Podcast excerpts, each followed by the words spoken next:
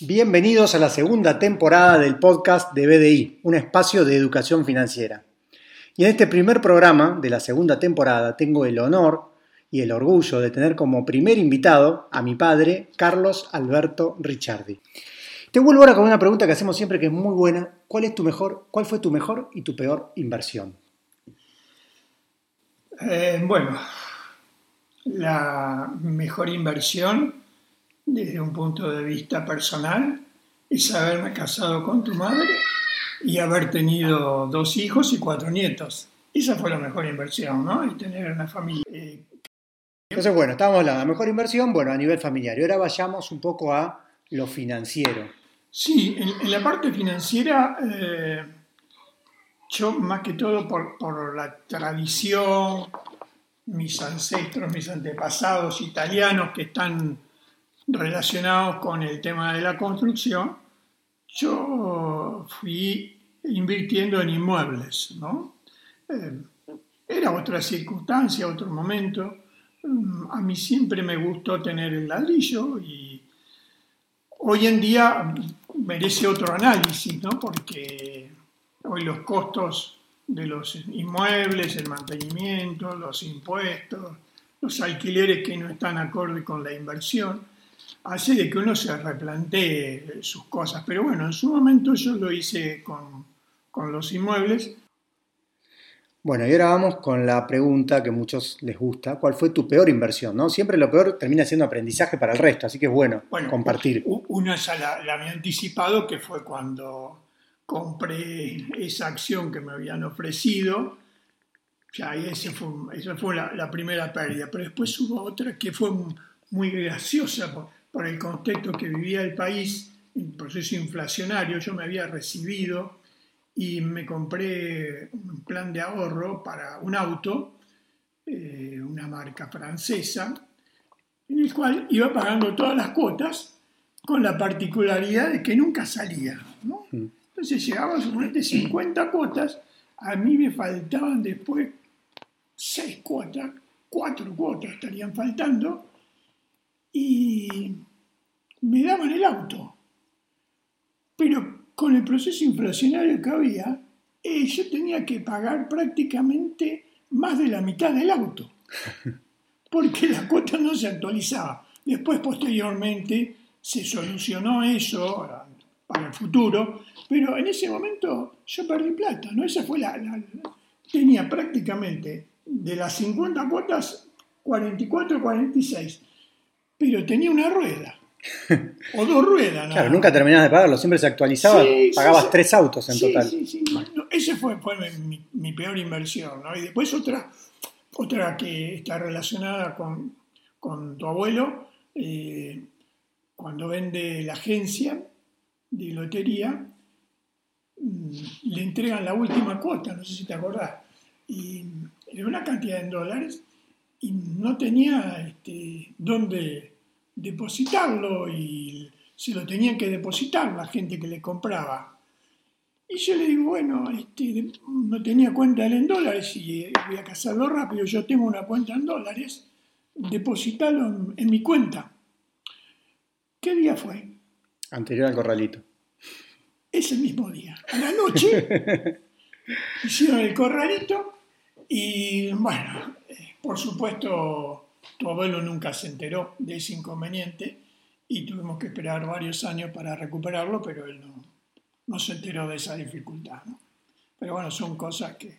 Qué puntería, ¿eh? Solamente pasan en, nuestro país, ¿no? Realmente es desagradable, ¿no? Pero bueno. No, pero está bueno que lo cuentes, pues muchos creen que no pasa, que no va a pasar, que no va a pasar, pero hay mucha gente que le pasó y va a volver a pasar. Esperemos que no, esperemos que no, pero bueno, son posibilidades, más cuando se gasta, como decías vos ahí al principio, se gasta más de lo que ingresa, ¿no? Y eso es lo que está sucediendo acá y lo que tienen que cuidar cada uno. Bueno, hablando de eso, de se gasta más de lo que se ingresa, de lo del Citroën, hace unos días habían encontrado ustedes con mi mamá unos papelitos, unas anotaciones, unos cuadernos de cuando eran jóvenes que anotaban ingresos, egresos, los gastos, que estaba lo del Citroën ahí, la cuota, la famosa cuota. Lo empezamos a mirar y yo me puse a repasar y a hacerles, ellos estaban recién casados, y le miraba ingresos, egresos, tenían un montón de gastos, tenían deudas, cuotas, pero siempre, todos los meses trataban de terminar sin deuda, siempre un poquito más de lo que tenían. Y ahí voy a la pregunta, ¿qué consejos de ahorro planificación financiera personal le darías a las personas que están empezando con todo lo difícil que es en este país? Sí, eh, bueno, fundamentalmente si ingresas 100 no puede gastar 1000, eso es elemental. Es decir, que uno tiene que planificar sus gastos de acuerdo a, sus ingresos. Y mm, a, eso viene muchas veces eh, lo que les contábamos nosotros, que cuando recién empezamos teníamos, no teníamos posibilidad por ahí de salir a comer, ahora vemos que mucha gente sale a comer o, o a divertirse, se va de vacaciones.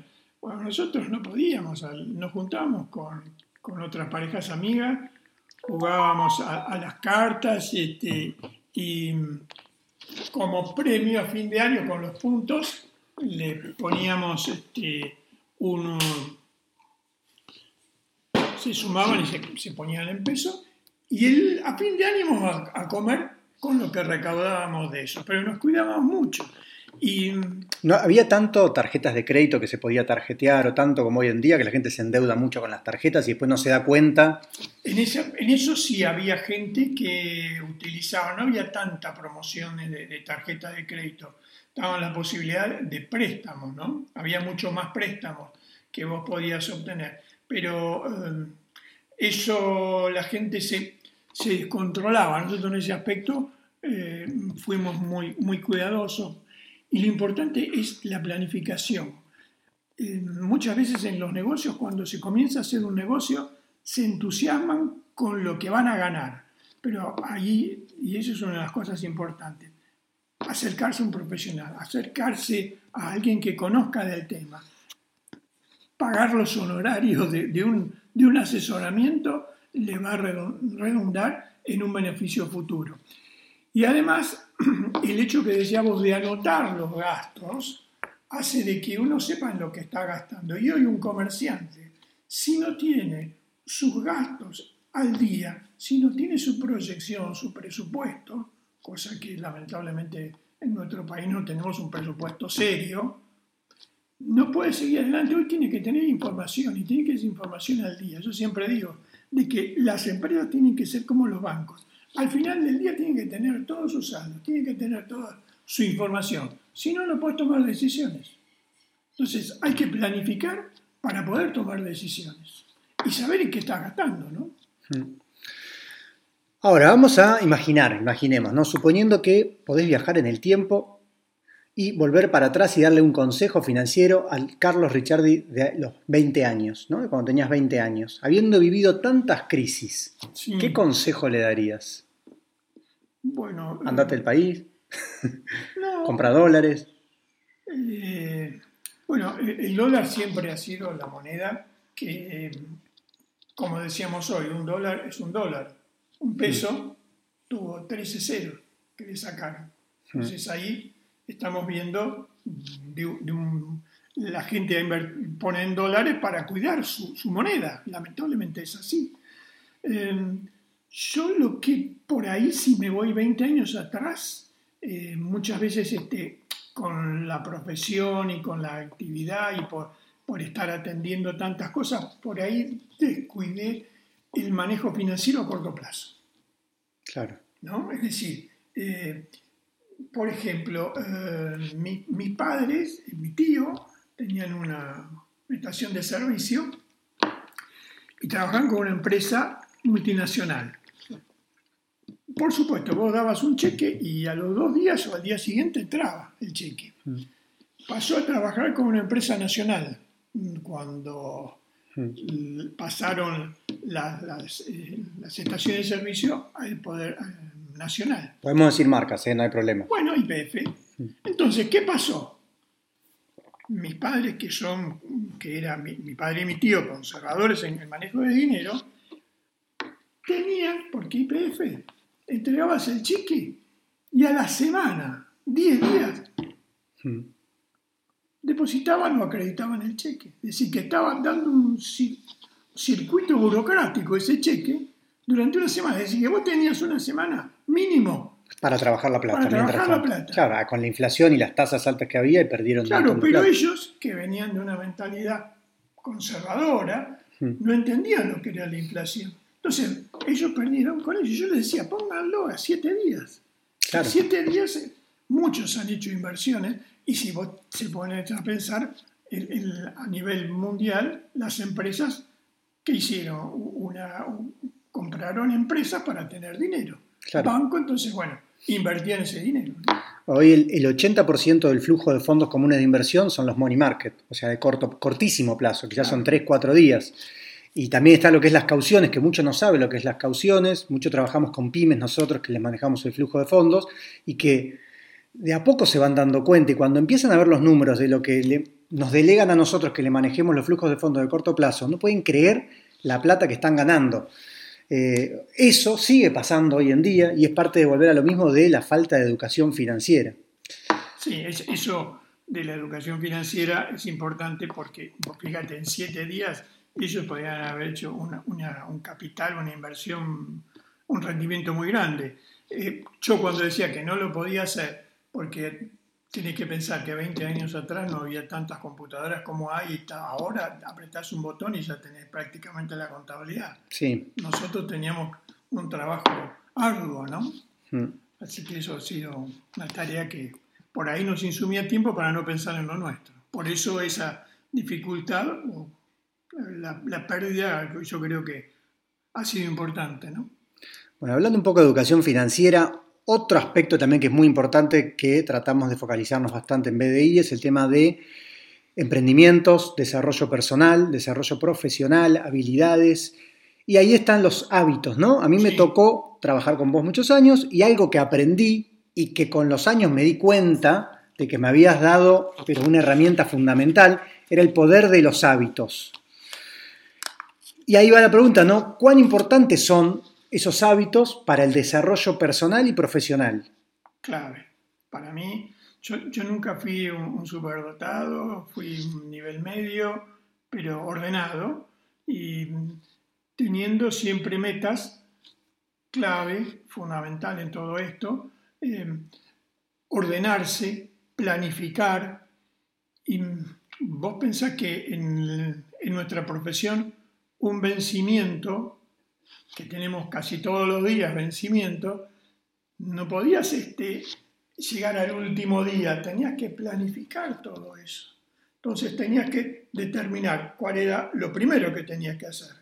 Y además conocer cuáles son todos los trámites. Yo siempre dije de que lo fundamental era, cómo eh, para poder explicárselo a los demás, hacer uno primero el trámite. Nosotros íbamos en este, ahora se hace todo por internet, pero íbamos a cada repartición, iba a cada repartición y hacía el trámite, para poder después explicarlo y saber cómo era.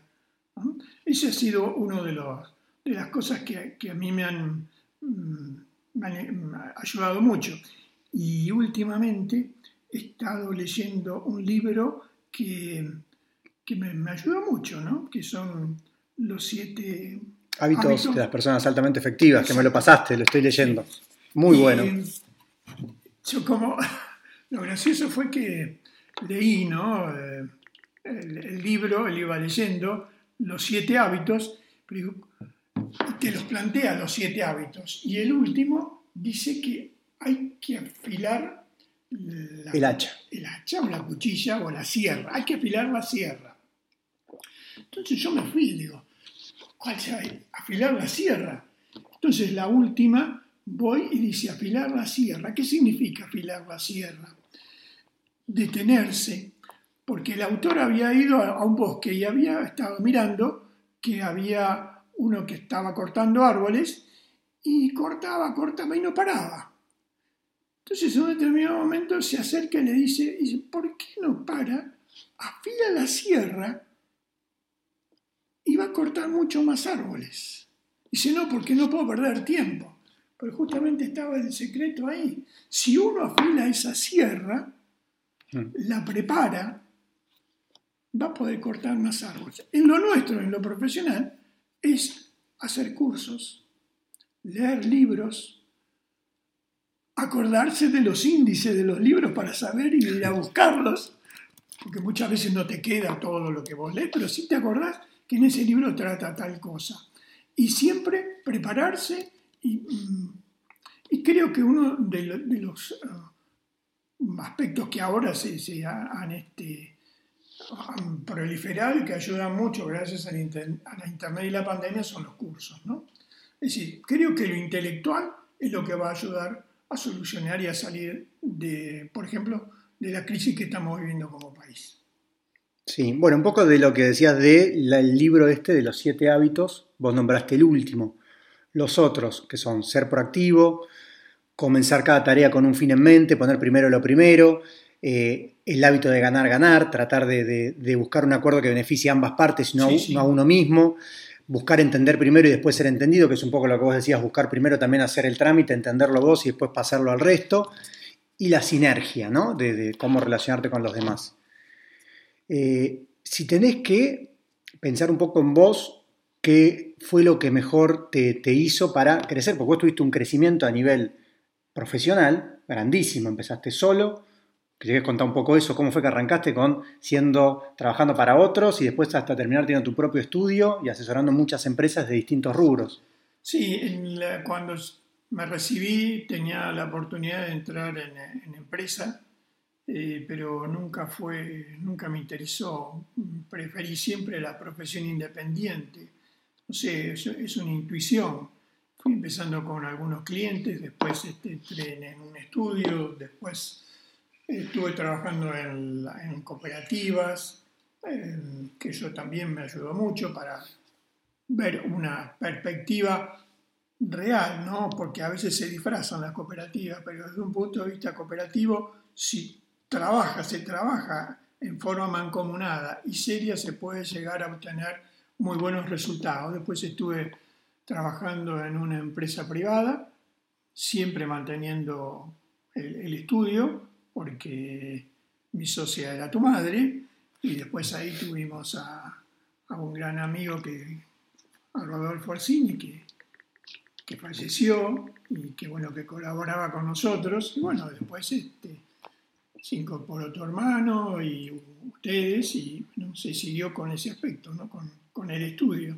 Pero creo que lo, lo fundamental es atender a los clientes de la mejor manera posible y siendo el más pequeño, atenderlo de la misma manera que como el que te atiende, como el que te paga más. Es decir, no hay distinción. Eso fue la, prestarle atención a cada uno, ¿no? escuchar a cada uno sus dificultades y verlo de qué manera podríamos este, mejorar su situación. Es decir, prestar un servicio. ¿no?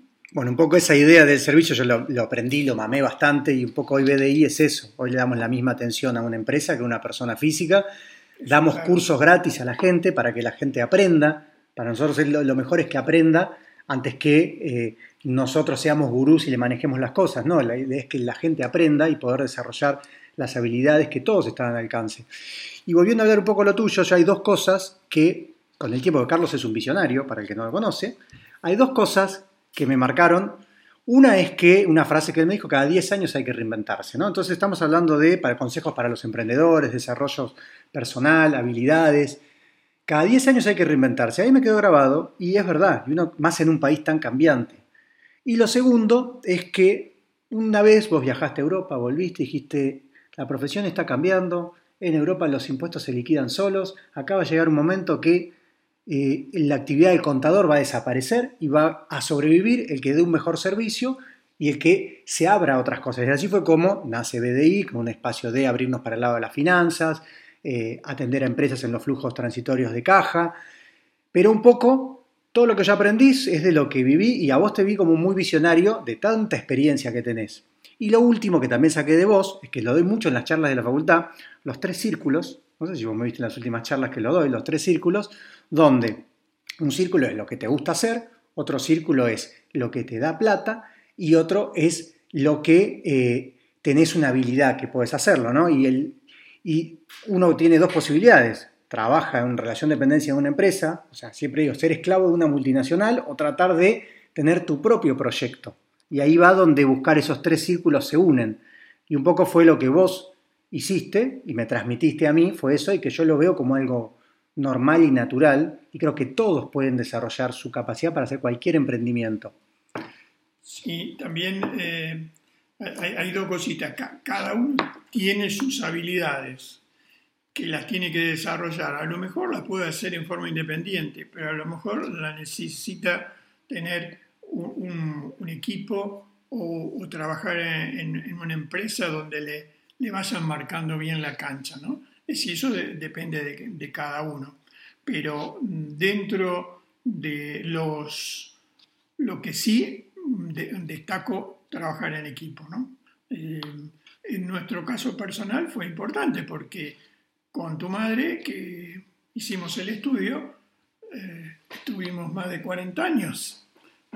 ¿Y qué hacíamos? Nos dividíamos la tarea. Y hablábamos entre nosotros para poder mm, llevar adelante el estudio con...